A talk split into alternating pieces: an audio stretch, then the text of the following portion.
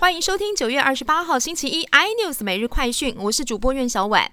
先来关心我们的抗议得到回应了。全球气候与能源市长联盟原本将台湾六都高雄、台北、新北、桃园、台南及台中都列为中国之下，外交部及六都市长昨天联合声明抗议。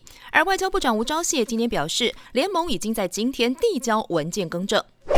艺人欧阳娜娜将登上央视高唱《我的祖国》，惹出争议。对此，文化部表示，陆委会已经展开调查，要看是否违反两岸条例的相关规定。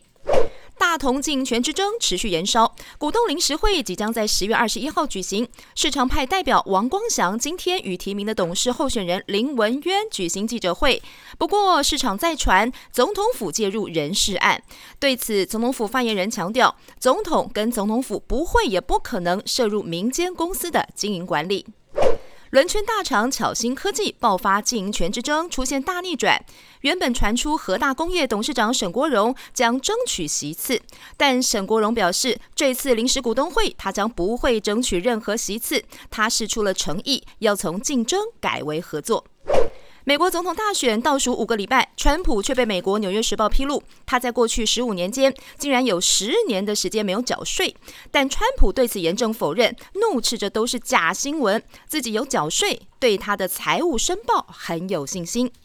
更多新闻内容，请锁定有线电视八十八 MOD 五零四 iNews 最正晚报，或上 YouTube 搜寻三立 iNews。感谢台湾最大 Podcast 公司声浪技术支持。您也可以在 Google、Apple、Spotify、KKBox 收听最新 iNews 每日快讯。